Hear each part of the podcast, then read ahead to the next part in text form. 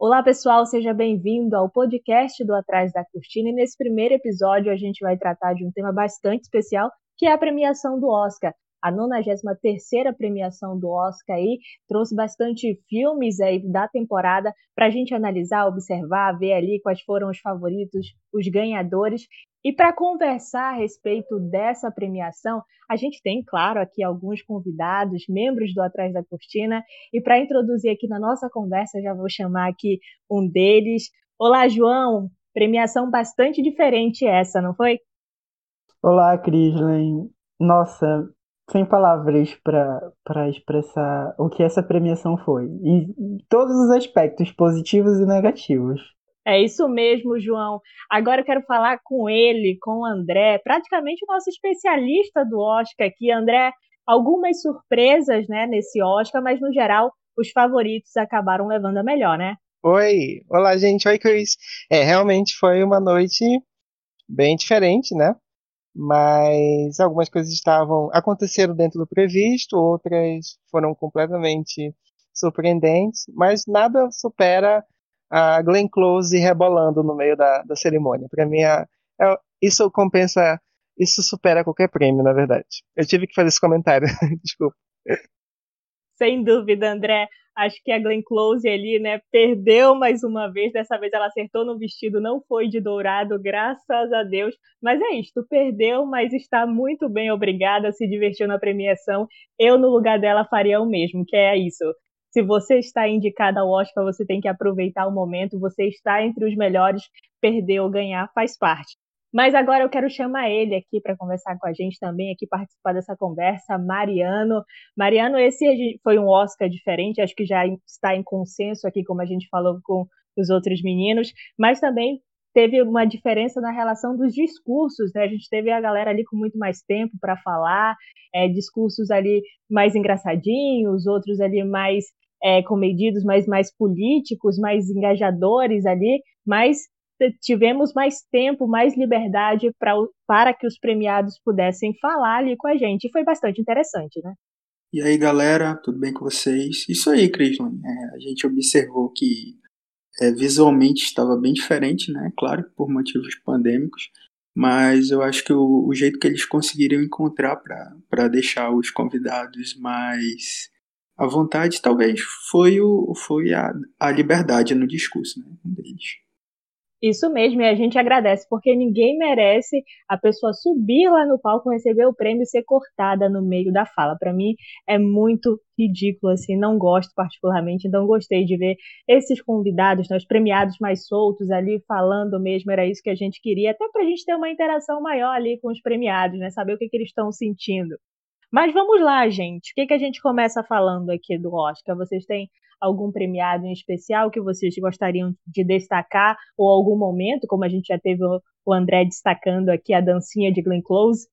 A dancinha da Glenn Close foi excepcional, foi o pingo de comédia que de certa forma salvou toda a premiação. Eu particularmente não gostei muito esse ano da premiação, achei um pouquinho chatinha e, e me deixou muito triste com algumas coisas. Mas eu queria comentar aqui a aposta que todo mundo estava fazendo. Daniel Kaluuya, né? Todos estavam ali. Levou o prêmio lá de, de melhor ator coadjuvante. E eu acredito que tenha sido uma vitória muito merecida. Ele se entregou real ao papel. E o próprio discurso dele, ele comenta que ele aprendeu muito com o personagem. Então, acredito que todos os sites que, que falam assim da, da cultura negra no geral, eles estavam tirando o chapéu. Não só esses, né, mas acho que todos os sites de críticas de cinema no geral estavam tirando o chapéu pro, pro Daniel. E o discurso dele foi simplesmente icônico. Já vou destacar também meu ponto.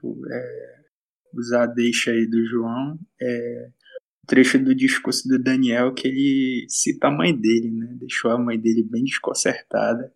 Um momento bem curioso da cerimônia. É, eu, eu achei muito interessante esse, essa parte do discurso também, porque na hora em que ele tá ali falando, né, da, da mãe dele, eles propositalmente jogaram a imagem dela lá na, na no, no teatro assistindo e ela é isso que ele tá falando? Ele tá mesmo falando isso? E a irmã dele ali envergonhada tentando se esconder foi excepcional, foi muito, muito engraçado. Eu ri horrores na hora. Então, para você que não lembra é, do discurso que os meninos estão comentando, é que o Daniel Kaluuya, no final da fala dele, ele falou a respeito né, da mãe dele e o pai dele terem transado um dia, por isso ele tinha nascido. E no momento da fala dele, a câmera focou na mãe dele, que ficou um pouco desconcertada de ouvir aquilo no meio da premiação, no meio de todo mundo ali. E claro, foram altos risos da galera e da gente também que estava acompanhando. Acredito eu que muitas pessoas não conheciam esse lado do, do Daniel, né? É, ele passa uma imagem assim de muita seriedade. Então, quando a gente é, se encontra nessas situações em que ele tenta ser um pouco mais descontraído ali, mostrar um, um pouco do que ele acaba sendo constrangedor para as pessoas, mas acredito que ele tenha feito isso na emoção, né? E receber uma premiação que nem o Oscar e ainda de, de melhor ator coadjuvante, que era o que ele estava mais cotado e que as pessoas estavam falando, o prêmio já é seu, vá comemorando. Acredito que isso tornou ali um momento eufórico para ele. Sem dúvida foi a empolgação do momento. Agora imagina você, mãe de Daniel Kaluuya, estar lá, pleníssima, sentada lá no teatro, enfim, estava lá participando da premiação. Seu filho vai ser premiado, você está ali no momento de glória, início de um sonho, e do nada ele solta um comentário daquele. Tipo, acho que dá para fazer aquele meme real: início de um sonho, deu tudo errado. Tipo, como assim? Eu vim aqui para participar da premiação para ver o meu filho ganhar e tal, e do nada ele solta um comentário desse, colocando todos os holofotes em mim, foi meio louco, mas, mas eu acho que ela entendeu, né? E o que conta é que o Daniel Kaluuya foi premiado, ganhou ali o seu Oscar e é isso que vai ficar. O resto é história. É, eu queria destacar outro ponto do discurso dele também, que ele agradece ao Partido dos Panteras Negras, porque acima de tudo eles ensinaram a ele como se amar, né, ter amor próprio. E foi um, um momento muito bonito. É, o Oscar esse ano ele teve um destaque para os discursos muito bonito. A gente teve discursos assim que foram excepcionais, foram super críticos. A gente teve esse momento mais descontraído dele, da, da outra premiada que eu esqueci o nome dela agora, a senhorinha coreana. Mas todos os discursos. Eu também não sei falar o nome dela. Ajuda a gente aí, alguém sabe? André, André o nosso Aqui. expert. É Ian Ian Young. É Ian Ian Young. É, ela Young, faz a Sunja. Ian Young. É, é Ian Ian Young. É. é. Esse, ela faz... essa, é, é, a dificuldade Primeiro, na pronúncia do coreano é muito difícil, meu Deus. Foi, é, foi percebido porque o Brad Pitt falou o nome dela errado. E ela subiu, pegou a estatueta e corrigiu ele. Falou: Você pronunciou meu nome errado. Um momento muito legal. Eu inclusive. achei pleníssimo esse momento, porque olha, eu faço parte também do grupo que tem uns nomes um pouquinho estranhos e é muito chato você ter que explicar a pronúncia e a pessoa continuar errando. Tipo, na terceira vez a gente já desiste, né? Mas eu, eu... é, eu no lugar Foi. dela faria a mesma coisa. Ganhei o prêmio, vocês têm que saber pronunciar o meu nome. Lembrei Mas vamos agora... lá, né? Vamos lá. Se o Brad Pitt errar seu nome, você vai perdoar ele, né? Eu, pelo menos, perdoaria. É Ai, não sei. Gente. No momento da empolgação, a gente é capaz de tudo. Depois você perdoa, mas ali no momento, eu acho que é justo, né? Você tá. É o seu momento de holofote, então você acaba corrigindo ali o seu nome pra galera saber como é. Eu acho que foi justa a atitude Na dela. dúvida, a gente incorpora a Marjorie este ano, que falou.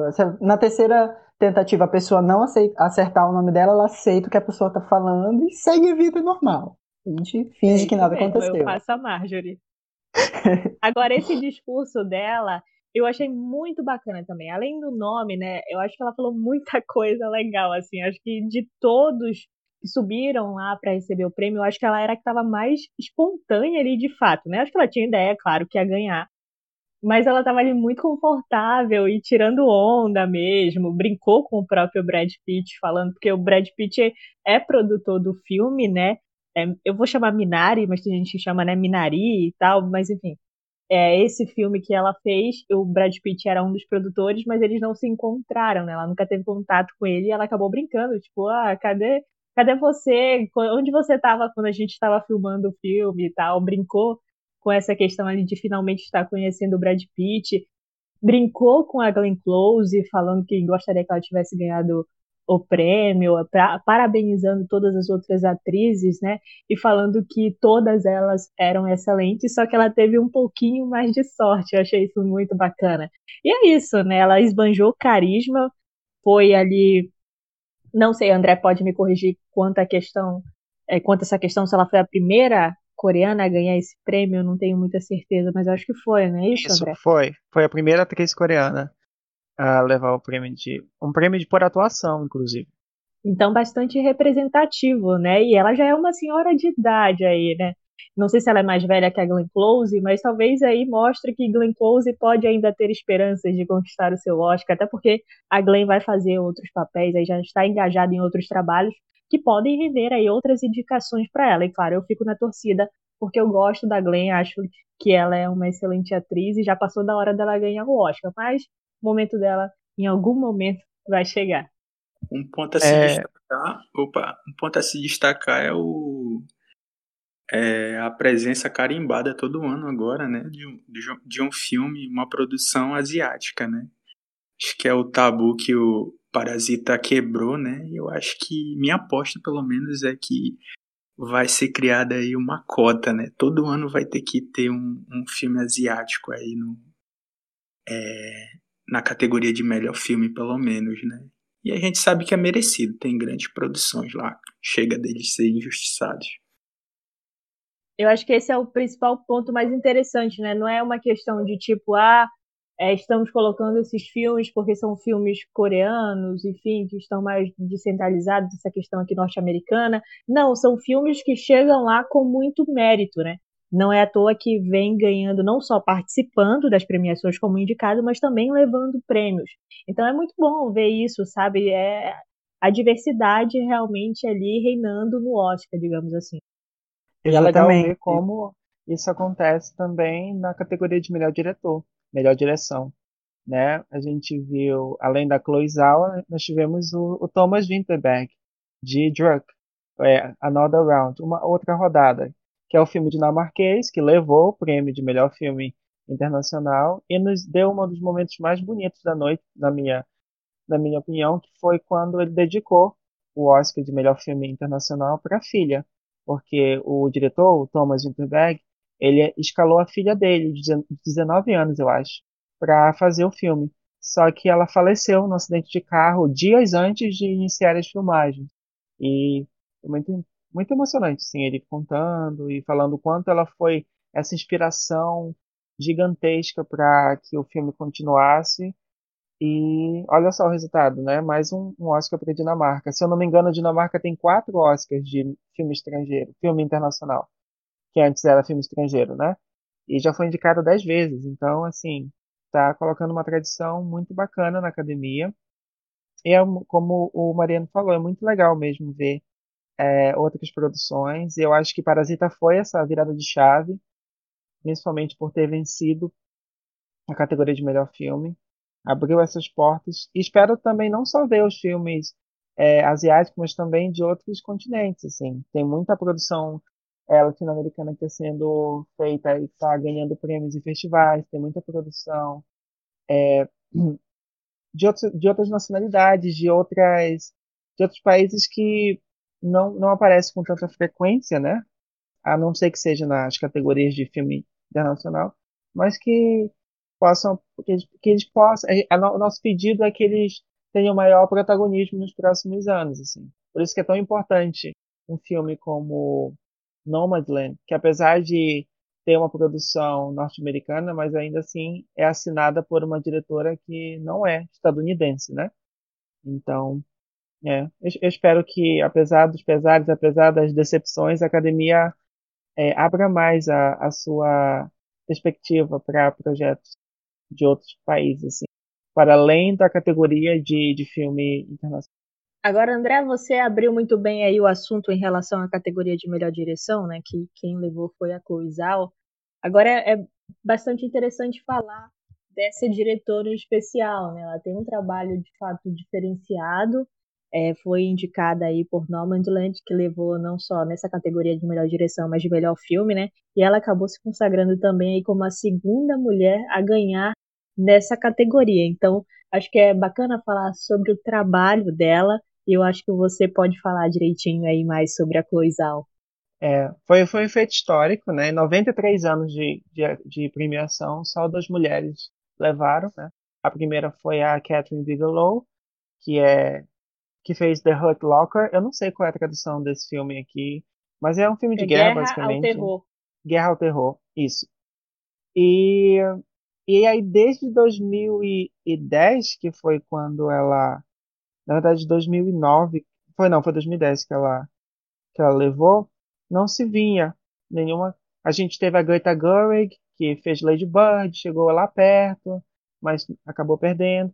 E aí a Chloe, que é uma diretora que começou no circuito independente, né? Ela fez um filme que foi muito bem recebido, chamado The Rider, que é um filme que, enfim, foi para festivais de cinema independente, conseguiu é, umas indicações até mesmo na, no circuito da crítica, mas nada ainda muito é, imponente a ponto de ser percebido pela academia.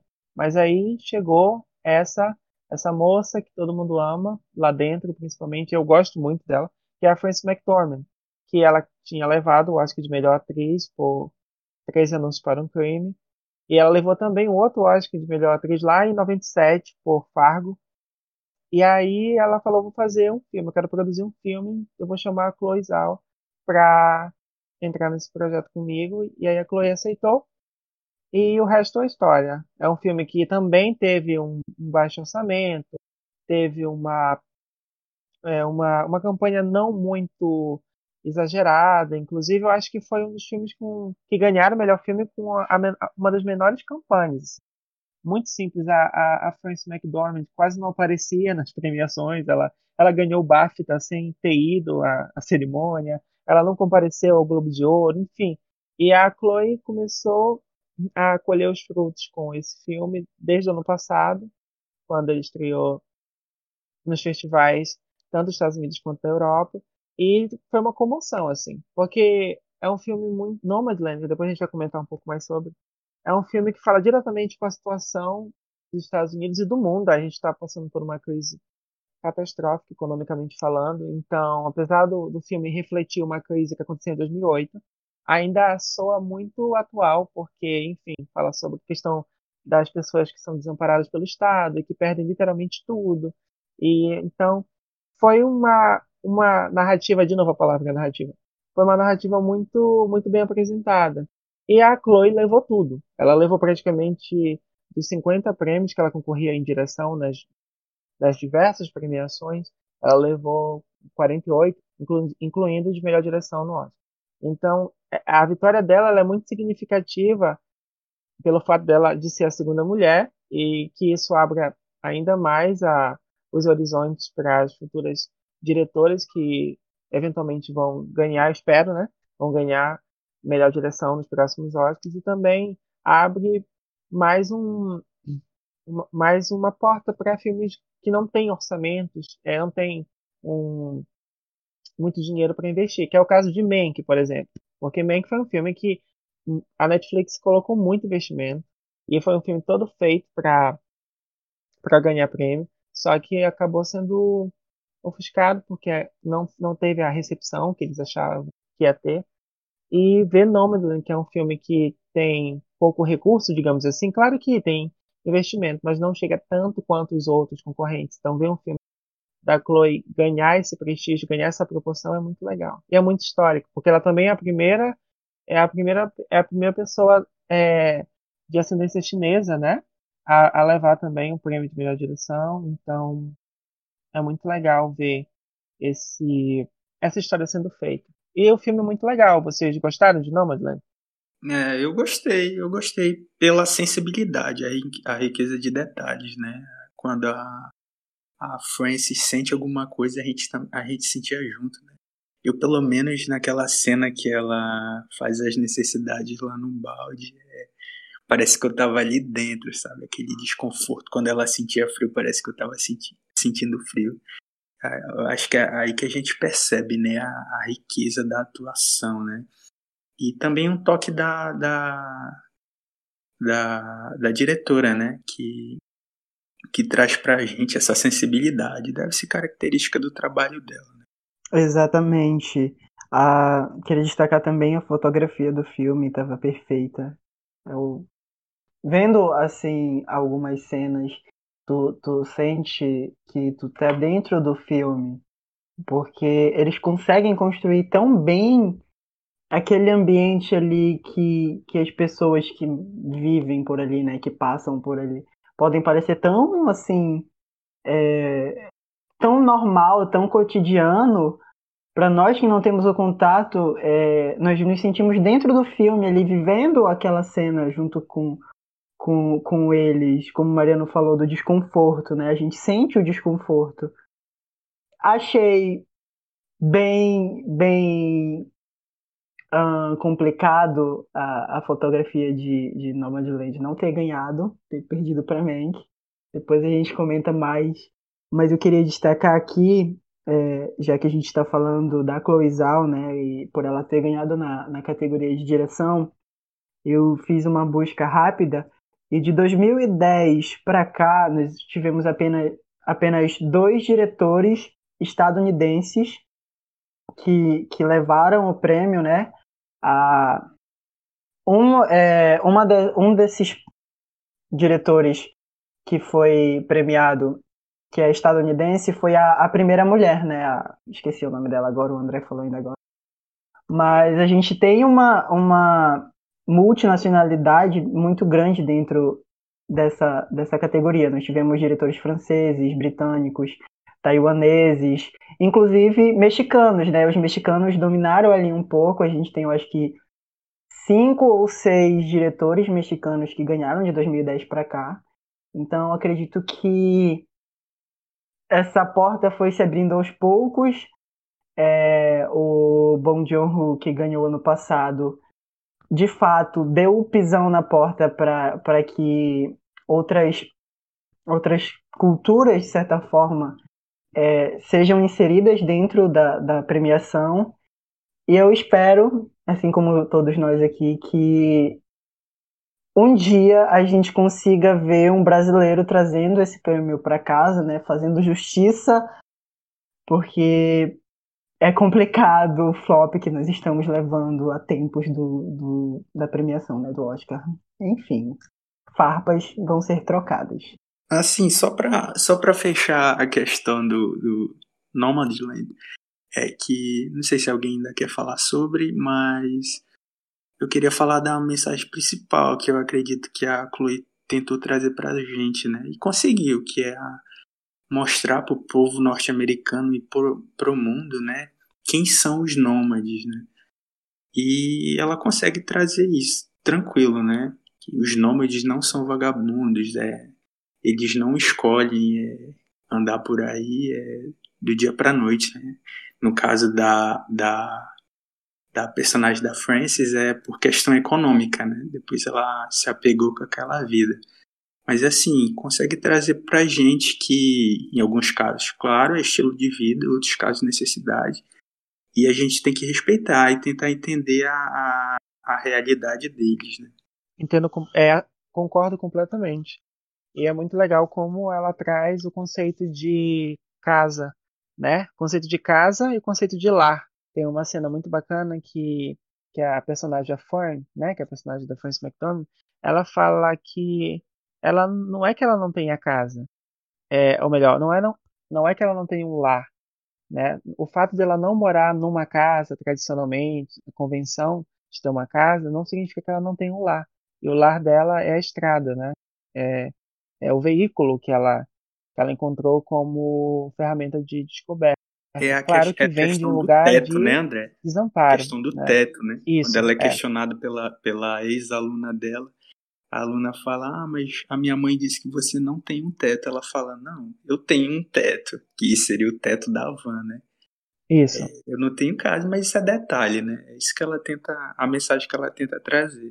Exato, tem até, porque em inglês são duas palavrinhas, né? Houseless, que é quando você não tem a casa, você não tem o que a gente entende como casa, a construção, né? E tem homeless, que é quando você não tem um lar. E aí ela, ela, ela deixa muito explícito, porque você pode estar dentro de uma casa, de uma construção, e você não pode, pode não ter um lar, você pode não se sentir bem, pode não se sentir acolhido, enquanto você pode não ter uma construção e se, e se sentir maravilhosamente bem na estrada, que é o senso de comunidade. É muito bacana essa, esse ponto, Mariano, que é a ideia do, de que eles são têm um estilo de vida, tem a galera que por questões econômicas acabou saindo, mas existe um senso muito de, de comunidade mesmo, os encontros, as conversas. Então é muito legal como retrata, como o filme retrata isso com uma sensibilidade, com um olhar muito muito genuíno. E também é uma crítica ao, sistema estadunidense, sistema capitalista que que destrói a, a, vida de muitas pessoas, principalmente depois da, da, da crise da habitacional, crise habitacional de 2008, né, que é onde o livro é baseado e o filme adaptou do livro, que as pessoas simplesmente não tinham dinheiro para pagar, pagar as casas e foram despejadas. Então, como é que fica assim? É, esse, esse dilema. E aí o Estado, a, a, pátria, né, o sonho americano, o maior país, o país mais poderoso da narrativa, né, do sonho é, estadunidense, aqui será que cabe, aqui será que não cabe? Então é muito legal como o filme ele passeia por essas essas curvas de todo esse debate em relação ao à crise econômica, enfim, ao desamparo do Estado.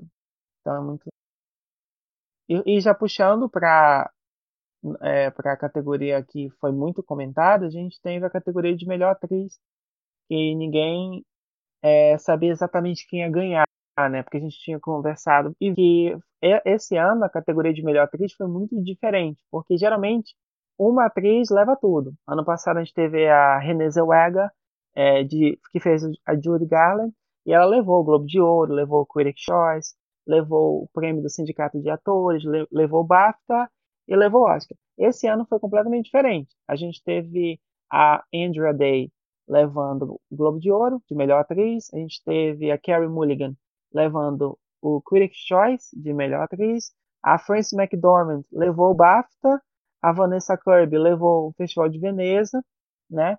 E eu tô esquecendo mais de alguém? É... A e a Viola Davis levou levou o sindicato de atores, levou o SEG, né? Então assim, ninguém sabia, né? E vamos aí, lá, André, vamos quem lá, André. menos é... esperava porque ah. acredito que na verdade a gente sabia assim, tava entre a Viola e a Frances, né? Mas Pois é, só que aí tava a maior, a maior confusão. Por quê? O que, o que pensaram? Viola levou o prêmio do sindicato. Aí todo mundo pensou, opa, sindicato, atores, atores votam também em Hollywood, votam também no Oscar. Então ela assumia a liderança aqui.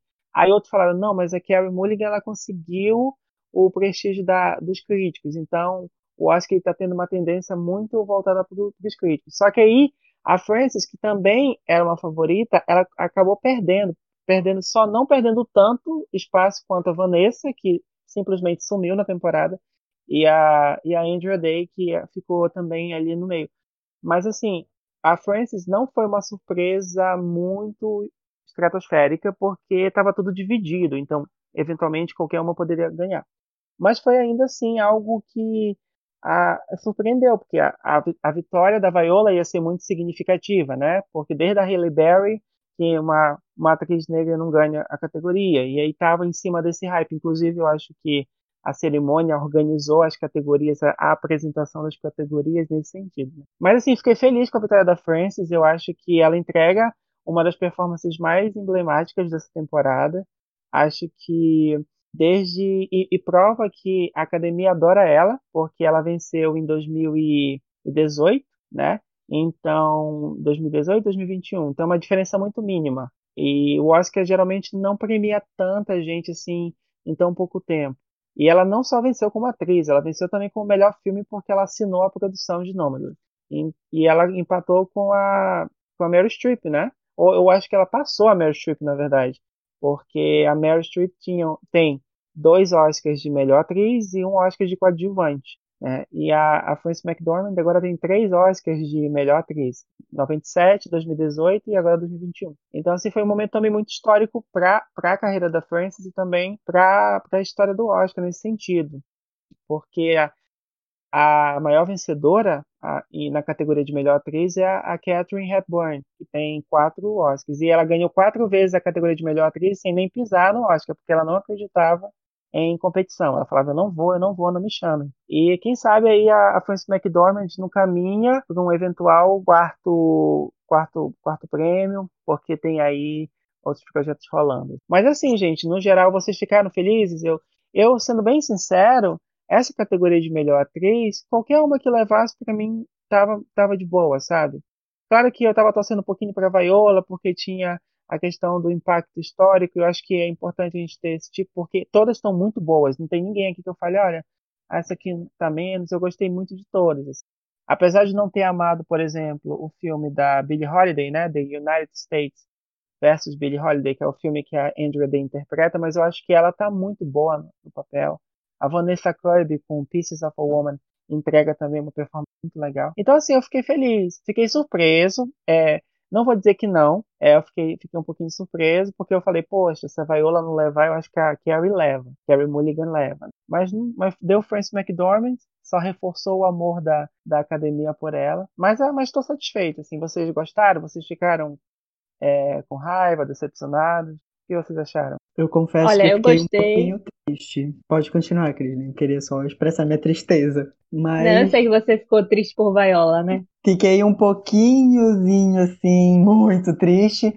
Mas é como o André estava falando, é, qualquer uma que levasse levaria merecendo muito, porque os trabalhos foram impecáveis. Mas como eu tenho um apego maior pela Viola, tenho conheço mais o trabalho dela do que a das outras é, indicadas, eu torcia mais para ela levar. Mas tá ok, tá, tá ok. É, eu, eu acho, acho que é como como o André falou, estava muito entre as duas mesmo. Já acho que tinha essa incerteza, claro, por conta das outras premiações que tinha sido muito dividida, mas eu sentia isso que estava muito entre a Frances e a Viola. Eu esperava a Viola, não vou mentir, mas eu fiquei feliz pela Frances. Eu acho que é uma atriz muito icônica, assim os personagens, a interpretação dela eu acho muito marcante. Então, para mim, tá merecido, assim. É, eu tava realmente torcendo pela Viola, mas acho que a, a Frances ter levado foi uma surpresa agradável, eu diria. Assim, Crislin, é, eu sou muito de notar as expressões, e eu notei na, na, na Viola um pouco de decepção. Claro, todo mundo teria, né? É, deixando de ganhar um Oscar. Mas eu notei assim a, a, decepção no rosto dela. E no fim das contas a gente tem que separar as coisas. Pelo menos meu, meu filme preferido foi o. Sou do, dos títulos traduzidos. Foi o Bela Vingança. É, vou deixar os títulos em inglês aí pro André. Mas eu, eu quando eu vi Nomadland, eu tive certeza que a, melhor atuação era da, da, da Frances, né? E eu botei logo na minha cabeça, tem que separar as torcidas, eu não vou não vou torcer pra, pra Mulligan é, por, porque eu preferi Bela Vingança, né? Mas assim, foi, foi muito bem, bem, bem premiada nesse caso a Frances. Ai, gente, Mariano muito sensato, porque eu, se eu amo o filme, eu vou defender ele até o final. Acho que eu torço pra atriz, eu não mudo, por mais que o outro mereça, eu vou ali defender. Mariano sensatíssimo. Agora, já que a gente estava falando sobre a categoria de melhor atriz, a gente acho que já puxa de gancho a categoria de melhor ator, que tal? Bora comentar aí, que eu acho que essa sim talvez tenha pegado todo mundo de surpresa, porque ao contrário da categoria de melhor atriz, como o André muito bem falou aqui, estava muito dividido. As premiações anteriores ali tinha premiado cada uma das atrizes, então, por mais que tivesse uma ali que se destacasse, ainda tinha essa dúvida por conta dessa confusão ali entre as premiações que acabou premiando cada uma. Mas na categoria de melhor ator, eu acho que foi unânime, né? O André vai me corrigir aí, mas a maioria dos prêmios foi o Chadwick que levou. Então tinha uma grande expectativa de que ele levasse o Oscar também, mas nos últimos dias é, o Anthony Hopkins estava ali despontando também é, na disputa por esse prêmio, acho que por conta do filme, né, que acabou impactando muito as pessoas. O meu pai Então, no final, Anthony Hopkins levou, mas é isso, acho que foi uma surpresa de todas as categorias. Talvez essa era que ninguém estava esperando muito, talvez, que o Anthony levasse. O que, que vocês acham? Eu quero abrir o comentário porque eu tenho certeza que o Mariano e o André eles, eles vão ter um posicionamento um pouco mais crítico. Eu sou mais da galera do emocional. Eu vou no que eu acho que me emocionou mais. Somos, um... querido. Não é segredo para ninguém que me conhece que eu tenho um apego muito grande por, pelo, pelo Chadwick, pela Viola. Porque eu me identifico com, com, com um pouco da história deles e com o compromisso que eles têm, né? Assim como todos os outros artistas que foram indicados, eles têm um compromisso com a sua arte, né? Com o cinema, com atuar e tal, ali, eles vão de corpo e alma. Só que é, acredito que quando eu tive o primeiro contato com, com A Voz Suprema do Blues, né? O filme do Chadwick da Viola, eu vi e eu percebi que o Chadwick ele teve muito mais entrega é, nesse trabalho do que nos outros trabalhos, né? Até porque a gente sabe que esse foi o último filme que ele atuou antes de, infelizmente, é, vir a falecer. Mas é, eu percebi que a entrega dele foi muito grande. E como é, ele tinha arrastado todos os outros prêmios da, da temporada, eu estava muito confiante. Eu, eu fiquei, nossa, eu comecei a assistir a premiação esperando dois momentos assim que ele ia brilhar, que seria o prêmio póstumo de melhor ator e alguma coisa mais elaborada para o In Memoriam lá que eles fizeram. Que depois eu vou comentar um pouco mais sobre não gostei, já antecipo que não gostei.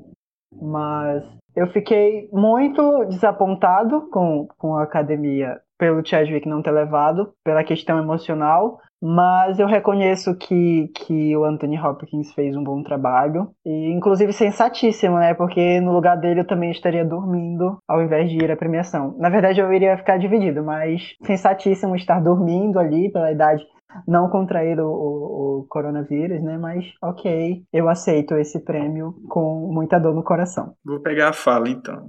É, é, meu pai é obra-prima do, do, do, personagem Anthony e do, do ator Anthony, né? Uma, uma coincidência bem interessante. Filmaço, é, não vou, vou entrar muito no, no, na atuação do Chadwick, que ainda não tive o prazer, infelizmente, mas é, ontem a gente viu muita gente é, tendo que, que revisar seus conceitos de surpresa, né? Nesse caso foi uma surpresa interessante, não foi uma surpresa ruim, né?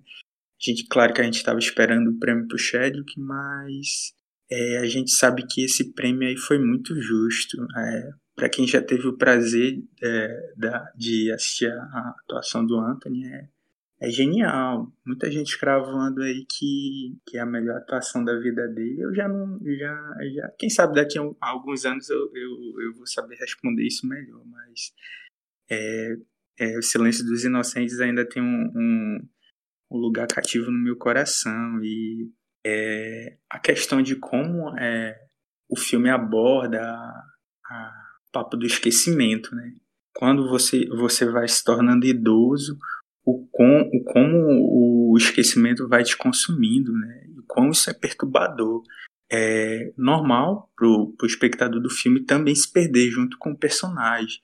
E isso torna a experiência muito mais rica, né? E, e é genial, é genial. Filme cheio de detalhes. A, a moça lá que também que, que acabou concorrendo, é, que é, no caso é a filha do Anthony, fugiu o nome Olivia, agora. Desculpa, Olivia isso, Olivia que estava muito bem, a favorita, né? Uns anos aí atrás. E. Nossa, filmaço, filmaço, é o que eu tenho a dizer, filmaço. Eu também gostei muito de The Father. Inclusive, eu, eu fiz a review no blog do Atrás da Cortina, vocês podem ler, viu, pessoal? E eu falei que, que The Father é o, é, é o filme mais poderoso dessa temporada. E aí eu explico por quê, eu não vou soltar spoiler aqui. E, e sim, eu vou, eu vou pipocar de novo, que nem eu fiz com o melhor atriz. Eu tava feliz com qualquer vitória. Claro que a do Chadwick tem aquele peso a mais, porque foi um papel que ele se entregou demais. Ele aprendeu a tocar os instrumentos, ele aprendeu a, a as partituras de, de praticamente tudo e teve que ler a peça, porque era uma peça de teatro adaptada para um um filme, então tem umas questões técnicas mais elaboradas, enfim. É, mas o Anthony Hopkins não, não fica atrás, não. É uma, é uma atuação primorosa, assim. E apesar do Silêncio dos Inocentes ser o clássico dele, eu acho que daqui a um tempinho a galera vai reconhecer a atuação dele em The Father como a, a, a obra-prima no quesito performance, né? E o filme é muito bem feito, assim.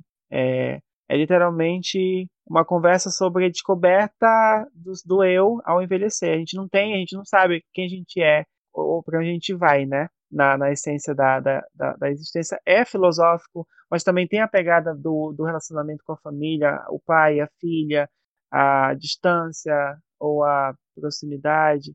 Tem a questão do, do possível luto. Então, assim, é um filme que vai mesmo lá na raiz emocional do, do, seu, do seu coração e trabalha os personagens de uma forma muito legal. Então, assim, não fiquei, não fiquei arrasado, fiquei surpreso, porque o Chadwick, ele era o favorito, ele venceu praticamente toda a temporada, com exceção do BAFTA, que quem levou o BAFTA foi o Anthony Hopkins. E mais uma vez o BAFTA dando spoiler para quem vai ganhar, porque o BAFTA premiou a Frances e a, a Frances levou, né? E o BAFTA premiou o Anthony e o Anthony levou. E, mas acho que foi uma surpresa, uma comoção muito, muito esperada, assim, caso o Chadwick perdesse. E, porque foi um trabalho de, digno de, de, de prêmio, sim. Mas o Anthony veio, né? Inclusive eu vi um vídeo dele agora, que ele, ele não estava presente na cerimônia, tá morando na, na fazendinha dele lá no Reino Unido. E aí ele acordou depois e viu que ganhou, fez um vídeo agradecendo ao prêmio, dedicou a, a categoria pro Chadwick e tal. Mas assim, foi, foi, foi muito, muito bonito a performance dos dois, né? Mas e assim, eu... André, oh. Quem tem medo de envelhecer, definitivamente não assista esse filme, por favor. É, ele é, é. Ele tem cada diálogo que é um soco no estômago, assim. O monólogo que quase encerra o filme, basicamente encerra o filme é uma das coisas mais bonitas, assim, mais tocantes que, que, que dessa temporada. É muito legal. É um trabalho de sensibilidade muito bacana. É um, é um ano muito sensível, né? É um, é um, é um cinema que está cada vez mais se debruçando sobre as questões mais simples da humanidade. Claro que a gente gosta de um grande musical, a gente gosta de um filme que celebre Hollywood, alguma coisa mais, mais um thriller, algo mais é, elaborado, mas é legal ver essa, principalmente no ano que a gente está, que sucede uma pandemia, a gente já está na pandemia, claro. Então é, é quase coincidência. Eu não sei se é uma coincidência, porque os filmes são planejados com antecedência, né? Mas assim, tem, visto, tem vindo essa onda muito forte desses filmes mais introspectivos, digamos assim, mais filosóficos sobre, sobre a sociedade, sobre, é, sobre a morte, sobre a perda. Então, mas não, não fiquei assim. Eu entendo o João, porque eu estava torcendo pro Cherokee também, porque parte, parte muito do meu coração saber que era a última oportunidade dele. Mesmo que ele mesmo se ele ganhasse, ele não, não estaria para receber os o, o, prêmio, né? Ele não recebeu nenhum. A, a esposa dele que compareceu em cada cerimônia. Então, ó, dói muito essa parte. É, tem um documentário, inclusive, fazendo adendo aqui, a Netflix lançou um, um documentáriozinho assim, de 20 minutos, 30 minutos, sobre o legado do Chadwick Boseman. Então, mas assim, a performance dele vai ficar marcada pelo resto do, da existência do cinema, assim. tanto do tanto como ator de modo geral, quanto especificamente nesse papel com, em, como Levi Green, né, na voz suprema do blues. E também a gente pode esquecer de mencionar o Riz Ahmed, que fez o Som do Silêncio, né, The Sound of Metal, que também é uma baita performance muito bem legal.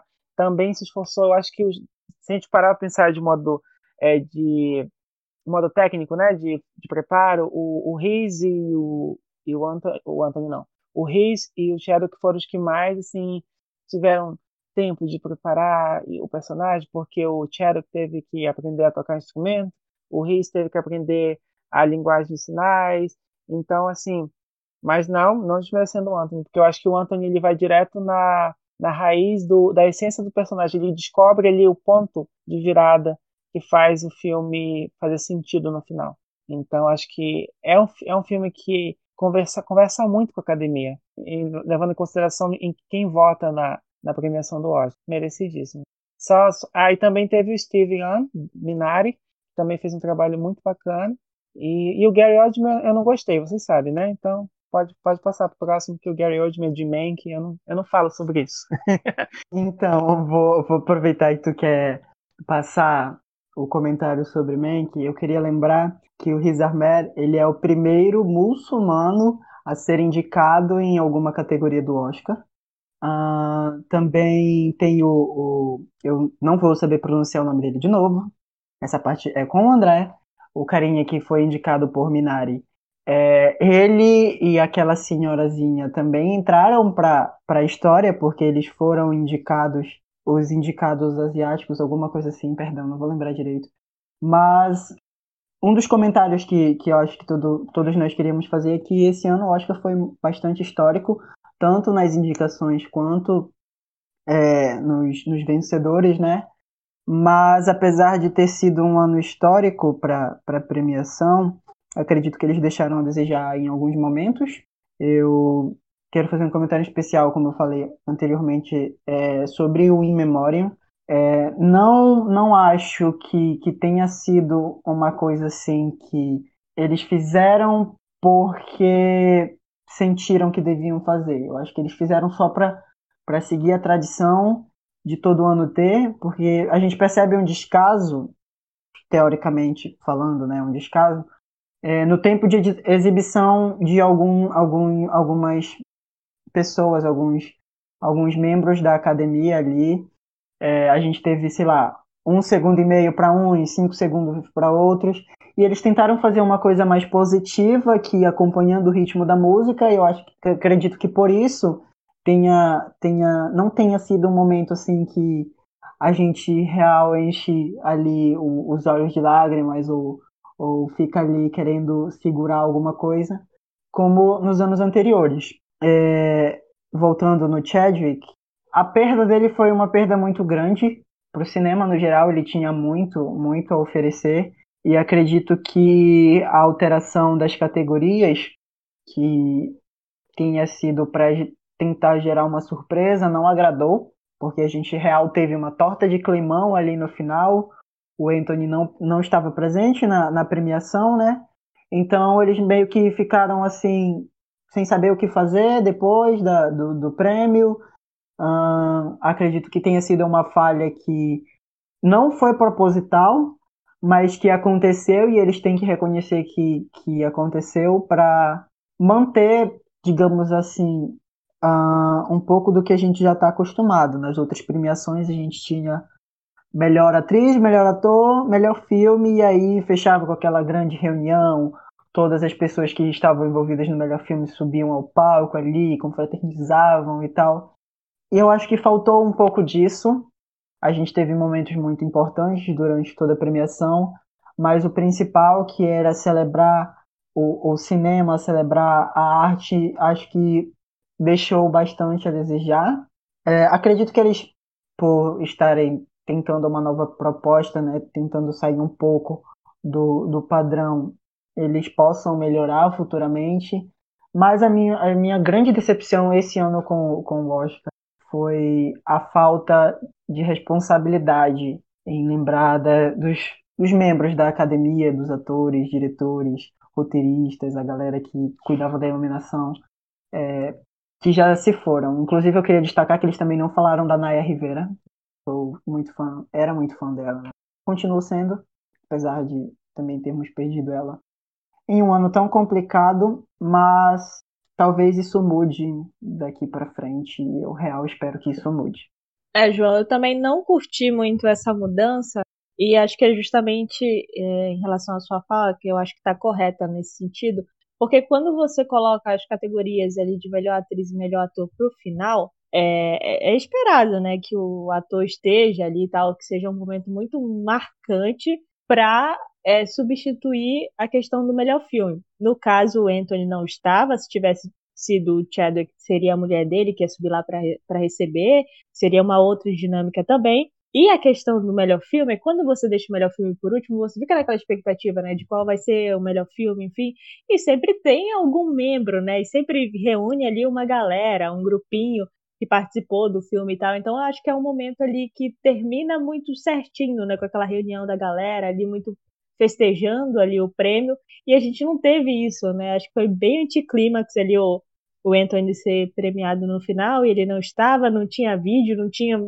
tipo, nada preparado, e então foi realmente também não curti essa mudança. A categoria de melhor direção também foi adiantada, se eu não me engano, né? Ficou bem mais cedo na premiação.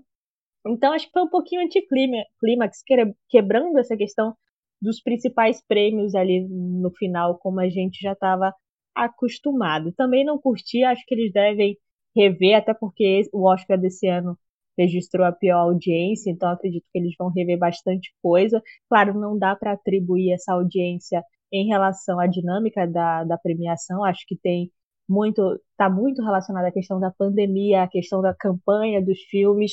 Acho que os filmes acabaram ficando muito ali ligados né, à questão dos streams, porque o cinema é, ficou parado por muito tempo, então não teve é, como né, as pessoas realmente assistirem no cinema, se engajar em relação a esses filmes, então foi muito mais uma busca, né? De você realmente ir no streaming atrás desses filmes, assistir e tal. Então, talvez por isso, uma questão com certeza ligada à pandemia é que tenha resultado nessa questão da pior, pior audiência, porque as pessoas talvez não conseguiram se engajar mesmo, é, se conectar, digamos assim, com os filmes que estavam concorrendo. Agora eu queria puxar, só lembrando ainda que a gente falou do Anthony Hopkins, ele foi, agora está marcado aí na história como o ator mais velho, né, a conquistar um Oscar aos 83 anos. Ele ganhou o Oscar, estava dormindo, não julgo, com 83 anos eu também estaria dormindo, não ia perder meu tempo talvez com o Oscar, até porque ele já ganhou. E é uma figura interessante porque ano passado ele concorreu também, né? Por dois papas. Então, ele tá ali com essa idade, mas é um ator que está extremamente ativo, participando aí das premiações é, com uma certa frequência. Mas é muito bacana ver o Anthony, que é um ator que, como eu disse, já tem certa idade, mas é tá, talentosíssimo aí, ganhando mais um Oscar. E agora, gente, eu queria entrar no assunto aqui. É, o André falou a respeito da questão da sensibilidade, né? São filmes muito marcados por essa característica, né? Muito sensíveis, com tramas muito sensíveis. Agora, talvez a gente tenha entre os premiados tem um que destoa real, tem um perdido no rolê que eu gostaria de destacar aqui, que foi Tenet. Tenet levou o Oscar de melhor efeito visual. E para mim é o filme que tava perdidaço no rolê. Acho que foi a única indicação de Tenet, né? Filme do Christopher Nolan. E assim, vocês assistiram Tenet? Vocês entenderam Tenet? Contem aí pra mim. Antes dos meninos comentarem, não vou negar. Flopei Tenet real. Não assisti. Eu vi que a galera tava dando uma força ali para ele, pra ele ganhar, né? Melhores efeitos visuais. Mas ainda tenho minhas dúvidas, minhas sérias dúvidas. Assim, eu eu pensei em ver Tenet, né? Mas eu vi a galera falando, ah, um filme bem cabeção. E eu, particularmente, tenho muita preguiça de filme cabeção. Mas no quesito efeitos visuais, é, ao que parece, foi uma técnica bem revolucionária, né? Então, então foi bem premiado e a gente, a gente pode notar a, mais uma vez a implicância da, da academia com o Nolan, né? Mais uma vez aí ficando de canto. André, conta aí pra mim, você assistiu Tenet? Vou te expor agora. Eu não vi não, mas eu não vi porque saiu no saiu ano passado e eu acabei não eu acabei não conseguindo é, não não tá disponível algum stream eu, não, eu nem vi. Foi aquela polêmica, né, que o Nolan queria que o filme fosse apreciado numa telona e que era um abuso a HBO Max é, public, é, lançar o filme no stream, que coisa horrível, ninguém me avisou. Aí acabei pegando pegando raivinha mesmo dele e eu, eu deixei. Mas é, tá aí a oportunidade quando a HBO Max chegar aqui no Brasil, é, quem sabe. É, falando em streaming, eu acho que a gente poderia falar é, de uma de um feito inédito, né? Porque a Netflix foi a maior vencedora da noite. Foram sete estatuetas. A Disney Plus conseguiu cinco. A gente fala Disney Plus porque, mas tem aqueles conglomeradozinhos, né, das produtoras, enfim. Mas a Netflix, que vem tentando há um bom tempinho já, né? Aquela, o sonho da Netflix é ganhar a categoria de melhor filme. Não foi dessa vez. Tentaram com Roma, foi mais perto, né? Chegaram mais perto com Roma, mas também não foi. Tentaram com ano passado, bombardearam com História de Casamento, Dois Papas, teve o Irlandês, teve é, foram os filmes principais, né? Mesmo assim não conseguiu. Mas esse ano, ano passado eu acho que foi só a Laura Dern que ganhou como melhor atriz coadjuvante para Netflix. E acho que foi American Factory que ganhou o melhor documentário. Acho que foi, foram os únicos prêmios, né? Já esse ano não, a gente teve a Netflix dominando, assim. E é um, vocês acham que é um movimento que vai vai se repetir daqui para frente?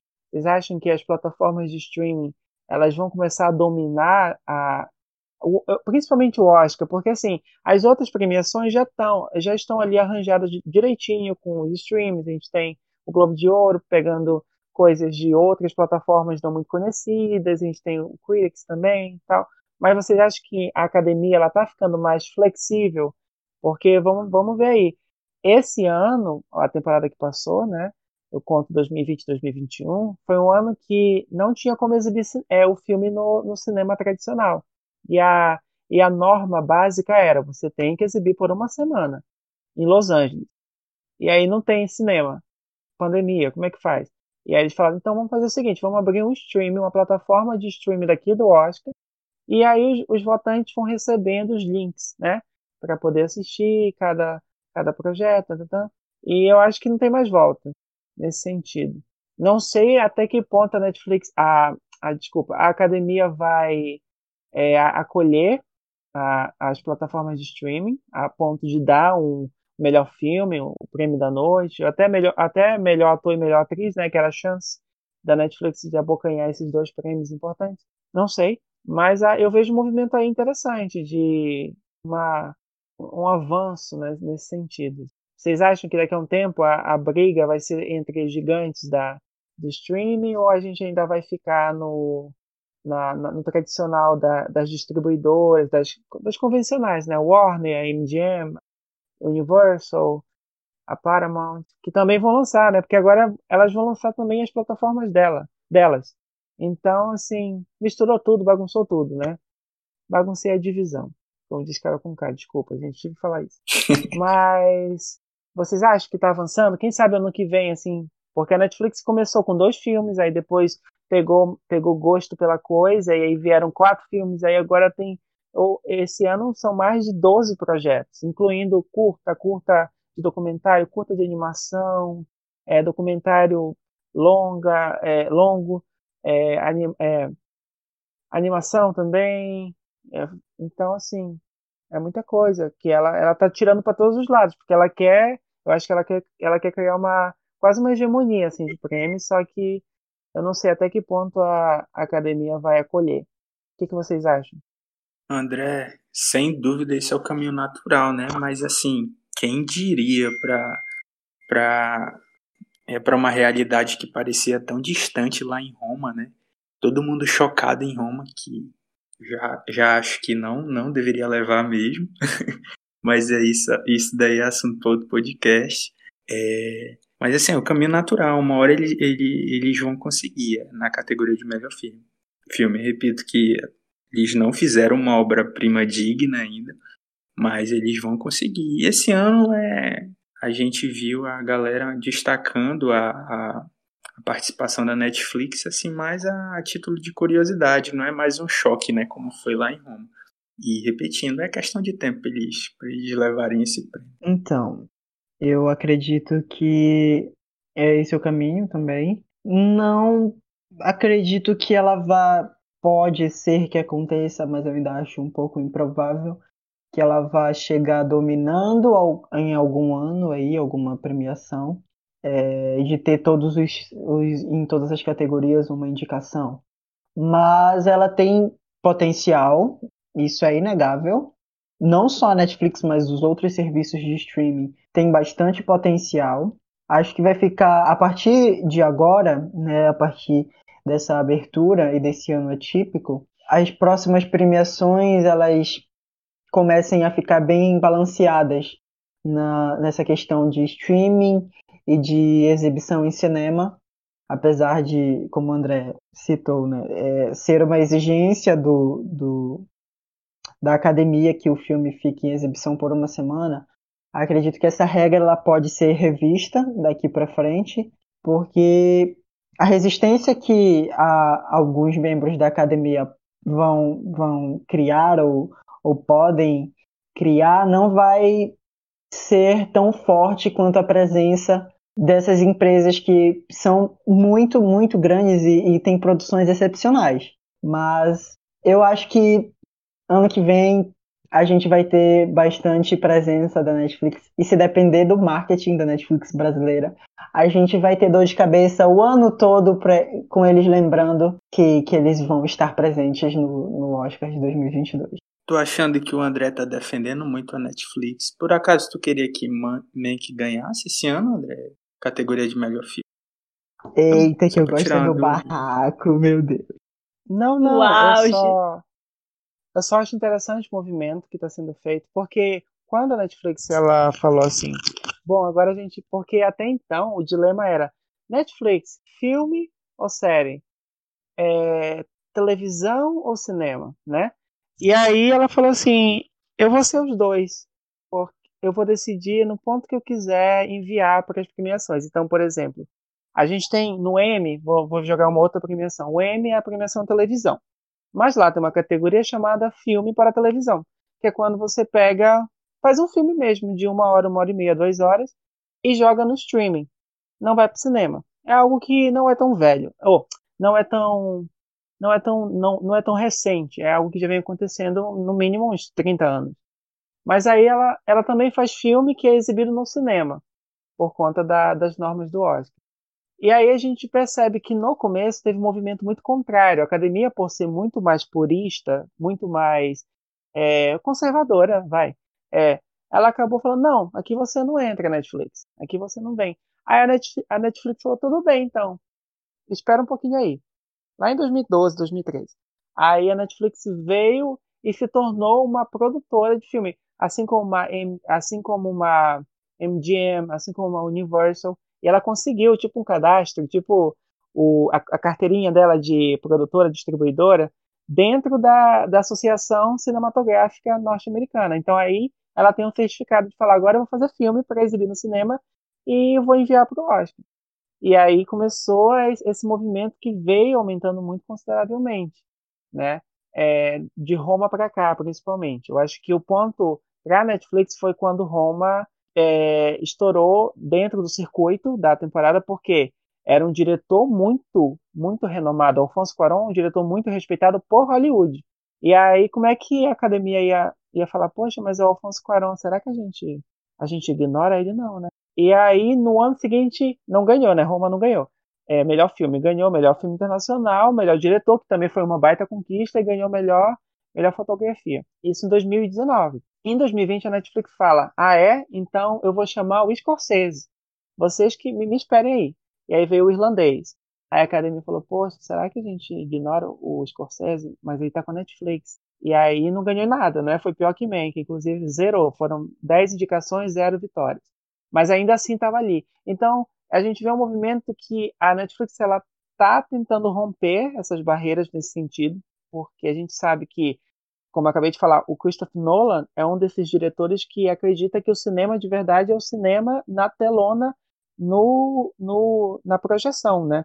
Que cinema no celular, cinema no tablet, no notebook, na televisão não é cinema. É uma discussão muito ampla, daria um ótimo episódio, inclusive, de podcast. E a Netflix ela está tentando quebrar, ela, ela, ela fica cercando a academia, fala, opa, aqui eu vou mandar agora um diretor super renomado, agora eu vou pegar uma baita atriz, um baita produtor, então, eu acho que é um movimento muito importante, tem uma, uma certa sagacidade da, da plataforma, de meio que jogar na parede, assim, academia, ok, isso é cinema? Isso não é? Ah, você disse que isso aqui não era antes, agora é? Então, eu acho interessante. E eu fico um pouco, eu fico animado, não de defesa, tipo, ah, eu não sou fanboy da, da Netflix, não. Mas eu acho que é importante a gente ter essa maior abertura, porque o mundo está mudando muito, e a gente tem muito essa discussão, né? Até que ponto a, as premiações elas refletem a realidade, o contexto, né? Até que ponto elas estão inseridas no, no, no dia a dia das pessoas e ou elas estão muito descoladas da realidade. Então, acho que esse movimento que tem sendo feito, a passos mais lentos, claro, mas é, é, um, são, são, é um movimento muito que tem muito potencial. E não só para abrir as portas para a própria Netflix, porque a gente tem certeza, ela quer dominar tudo. Ela quer ser a maior do Emmy, ela quer ser a maior do Globo de Ouro, ela quer ser a maior de, do, do Oscar, eventualmente.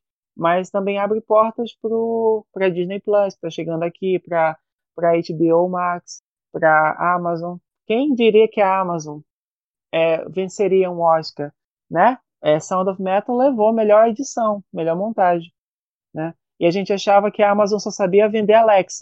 E aí veio e soube vender o filme dela também. Então, assim, acho que é um movimento importante, que não vai ser do dia para a noite que a, academia vai pegar a, a, a, plataforma de streaming no colo e falar: vem para cá, você vai ser coroado. Acho que vai demorar um pouquinho, mas é um, como o Mariano bem falou, é um movimento inevitável. Acho que fugir assim. E não, gente, eu não gostei de Mank, tá bom? Eu acho que, inclusive no, no blog, eu fiz review de todos os filmes, com exceção de Mank. Eu posso fazer um podcast só falando mal de Mank. Mas eu, eu sou uma pessoa que eu sou da paz. Eu não, não vou ficar atacando ninguém, não. Até porque o David Fincher tem que trabalhar, né? Mas assim, eu acho que a plataforma vem aí, viu? A plataforma de streaming como, como, como hegemonia dentro da plataforma, dentro da temporada, vem aí. Não ano que vem, nem em 2023, acho que vai demorar. Porque a academia está mudando também os seus votantes, né? Tem muita gente que agora entrou. Se eu não me engano, no passado foram duas mil novas inscrições de é, diretores, produtores, atores é, compositores mais jovens, assim, de 30 anos para baixo, de diferentes países, inclusive, né, entraram na, na, na, academia, na associação. Então, acho que é um movimento aí que está vindo. Mas não descarto, eu acho que a experiência do cinema também vale muito, como a Crisley mesmo disse, é, a gente percebe que a galera não está tão ligada com a questão do Oscar porque não está indo ao cinema, principalmente nos Estados Unidos que agora que talvez, eu acho que vão abrir por causa da, vacinação que está mais, mais rápida, né? Mas assim, antigamente, antigamente eu digo, ah, um ano atrás, um pouquinho, um pouquinho mais, né? Quase dois anos, era muito comum você entrar né, para ver o filme e o filme está sendo hypado para a temporada. inclusive, as premiações eram, ainda são, né? Porque o cinema, o tradicional não acabou muito importante para a bilheteria desses filmes, porque é, é, todo mundo quer ver o filme do Oscar, quer ver quem ganhou, quem está indicado. E aí ter essa experiência reduzida apenas ao streaming, que é uma experiência muito válida também. Eu sou a favor de todas as experiências de cinema. Não importa se for no tablet, no, no celular, se for no, no na telona, no, na televisão. Mas a gente vê que existe sim um peso, assim, um preço, infelizmente, acabou sendo pago porque com os cinemas fechados, a galera não teve toda aquela, aquela aquele interesse, né? Não teve toda aquela demanda de saber quem vai ganhar, quem eu, eu vejo muito isso, uma galera que ficou muito distante. Mas acho que, que vai, eu acho que ano que vem já dá uma melhorada, né? Eu não sei como fica a relação da com o cinema daqui para frente, se vai ser restaurada completamente ou se vai ser meio a meio, porque agora a gente tem grandes grandes filmes que seriam recorde, é, teria, quebrariam recorde de bilheteria e que agora estão sendo lançados no streaming. É um debate muito longo, muito cheio de, de complexidades, assim, a gente não consegue matar em um tempinho, assim, uma hora. Então, é, é muito polêmico, tem os prós, os contras, e aí eu não sei a, é, como a academia vai se comportar no meio desse furacão, mas acho que a Netflix, para finalizar, tá sim quebrando, tá, tá meio que empurrando, sabe, a porta, falando, não, a gente vai aqui, a gente vai tentar agora com esse diretor, agora a gente vai tentar com essa campanha, e até que quando ela ganhar melhor filme, aí ela fala, pronto, viu, né? Viu, academia? Viu como eu, eu, eu disse que eu ia conseguir? Porque é isso que me passa, toda a campanha. A campanha de Mank foi monstruosa. A campanha do FET de Chicago foi, foi gigante também, né? E eu acho que a tendência é cada vez é, ter mais filmes da Netflix indicados e mais, mais campanha, essa, essa onipresença. Só que aí a Netflix também tem a concorrência. E é a galera que está vindo agora. A Amazon já provou que sabe mexer com a temporada. A Disney já vem agora com novos projetos. E aí você tem a Warner, você tem a Paramount, você tem. Então, assim, é uma briga muito boa. E eu acho que quanto mais variedade de, de narrativa, de história, de produção, de, de roteiro, melhor pra gente. Vocês não concordam? Concordo, e eu queria retomar um, uma fala tua de uma conversa que a gente teve, em que a academia teve que dobrar o braço e criar uma espécie de um serviço de streaming interno ali para os votantes poderem assistir os filmes, né, já que não, não estavam indo para os cinemas. E é isso, né? A Netflix já pode lançar a sua própria série original, chamada Revenge, contando a história de como ela calou a boca da academia de cinema. Enfim, agora os comentários são de vocês, Crisma e Maria. Fica aí a sugestão, né, da série da Netflix aí, a nova Revenge, Revenge do Oscar, enfim. É agora interessante, né, André, falar que os sete de Chicago foram o irlandês da vez, né? Não levou nada. E como você falou, vem outros streams despontando aí, né? O Sound of Metal, além de melhor edição, levou melhor som também. Mank, que muita gente apostava, que é da Netflix, muita gente apostava que não ia, ia levar um prêmio e olha lá, acabou levando dois, melhor design de produção e também melhor fotografia. Agora tem uma categoria especial que a gente ainda não comentou e acho que vale a pena, que é melhor animação, para a gente falar de Soul, que levou também melhor trilha sonora, se eu não me engano, né? Foram os dois prêmios aí para Soul. E bora lá, Mariana, comentar sobre Soul. Sei que você gostou do filme aí, comenta sobre o que achou. Já era esperado, né, que Soul ganhasse essa categoria de melhor animação. É, Crislan, era uma das maiores barbadas da noite, né? É, eu, falar a verdade, eu não gostei muito, mas eu vou, vou ser mais, vou ser mais preciso no vídeo que vai sair em breve aí no canal, mas assim, um filme muito interessante, nos quesitos técnicos impecáveis. Sim, eu acho que a, a, história poderia tomar outros caminhos, mas conseguiu é, é, trazer a mensagem aí pro, pro público. Isso é que importa, né? Meu preferido da categoria é Dois Irmãos. Aí eu sei que ele não tem a riqueza de som, então eu tô bem conformado. Então eu vou chamar o João aqui para comentar sobre Soul, que esse não vai me decepcionar. Né? Tu gostou de Soul? Eu confesso que eu amei o filme. É, eu, é, é, o tipo de filme que, que o Mariano falou no, no comecinho. Tu tem a impressão de que tu assistiu há, há muito tempo atrás. Eu assisti Soul logo que ele entrou no, no streaming, né? Que ele entrou no Disney Plus. E aí eu fiquei encantado com o filme, as críticas estavam super positivas. Assisti de novo para esse vídeo que vai sair, então vocês já ficam vão ficar com um gostinho assim de quero mais sobre o nosso comentário sobre, de Soul. Mas é, o filme ele realmente estava bem forte para ganhar melhor animação e ele tinha uma certa força para trilha sonora, né? Ele estava concorrendo com The Sound of, of Metal, mas não levou, né? É, um filme também comentando um pouquinho que é focado totalmente na tua experiência sonora, então é, é uma coisa assim que eu ainda não tinha tido contato, mas com relação a Soul ter ganhado, é, foi bem justo, porque vou, vou ser bem específico na questão da animação, é, eles tiveram que realmente é, aprender a tocar os instrumentos, assim como o Chadwick, assim como o Riz Ahmed, é, mas é, é difícil e de certa forma diferente de tu estar tá ali presente tocando o um instrumento, sabendo onde encaixar os dedos, é, nas cordas, no, no, no, piano ali, na, nos instrumentos de sopro, do que tu animar isso, então, acredito que eles tiveram um, um, foram bem fiéis a essa questão em aprender a tocar para poder animar de uma forma com que tudo fique encaixadinho e tudo pareça profissional. A trilha sonora de Soul é impecável, não, não coloco, não adiciono e nem retiro nada. Acredito que, que valeu muito a pena. A experiência sonora de Soul também foi, foi muito boa. E foi uma trilha original, né? Então, eles tiveram que compor, tiveram que aprender a tocar, e acredito que por isso ele tenha levado melhor animação e melhor trilha sonora. João, é, retomando um ponto que a gente, a gente falou lá atrás, a questão da, mais uma vez, da sensibilidade, por incrível que pareça, invadiu até a categoria de melhor animação. É um filme Exatamente. que é rico em detalhes.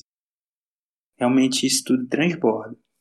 E, e os discursos, né, como, como foi falado, eles tendem a ser mais sensíveis na, né, nessa época em que a gente está vivendo.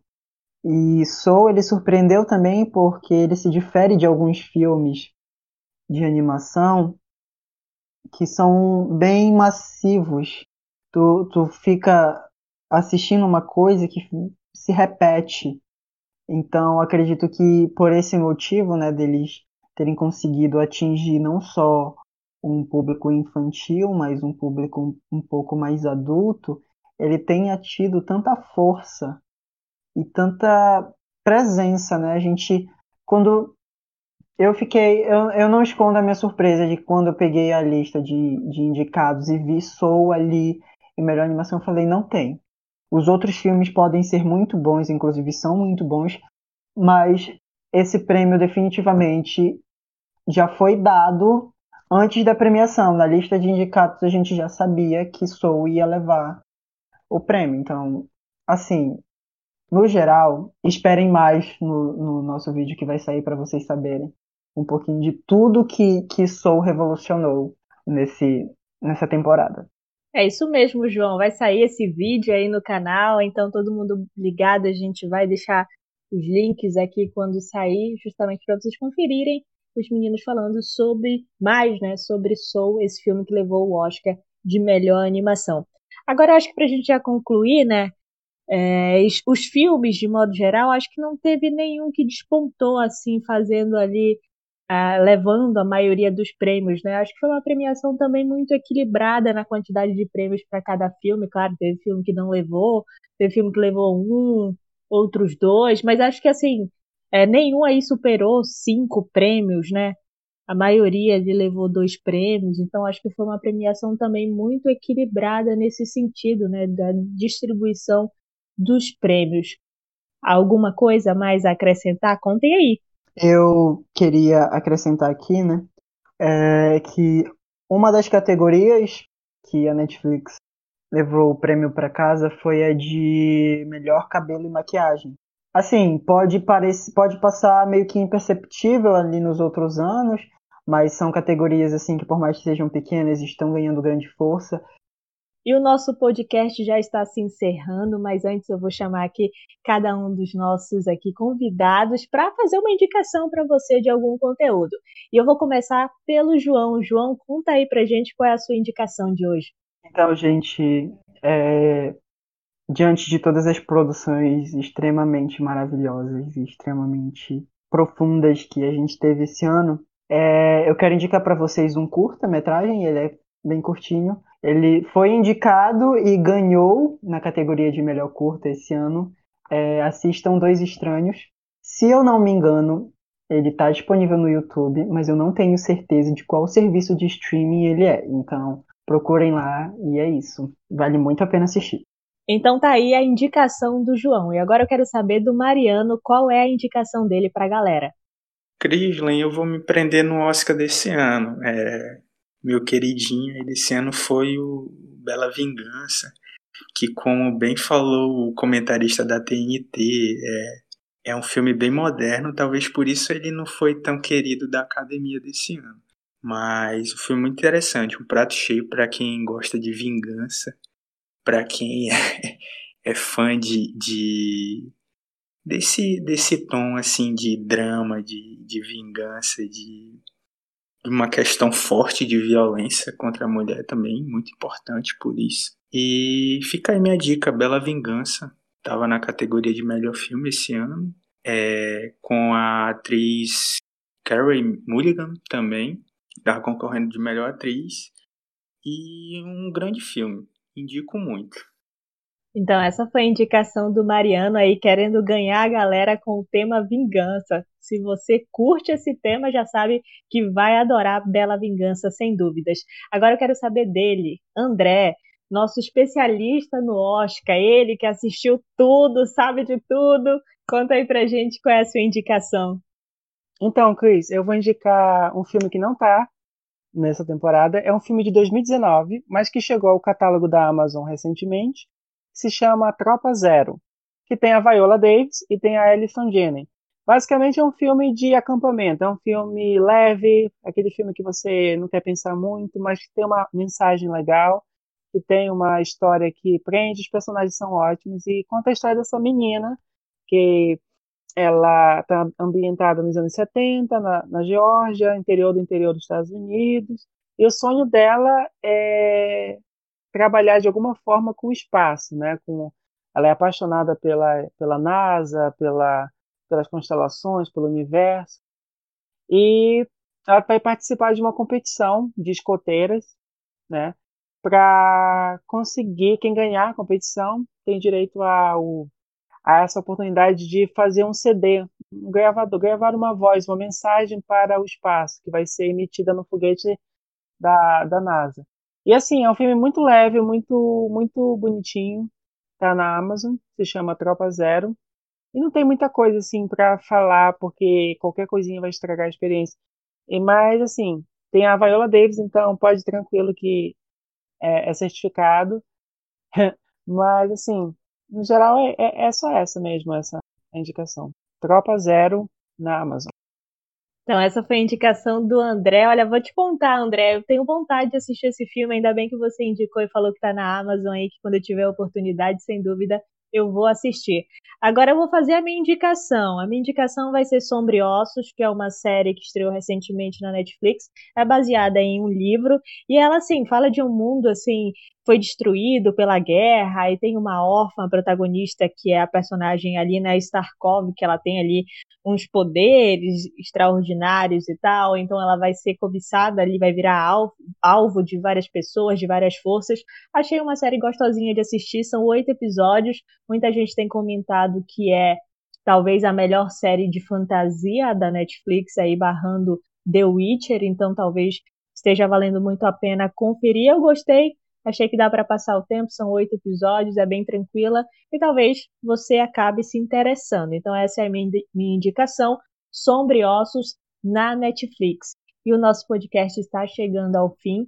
A gente volta a qualquer momento com um novo episódio, um novo tema aqui para você acompanhar as nossas conversas, as nossas discussões.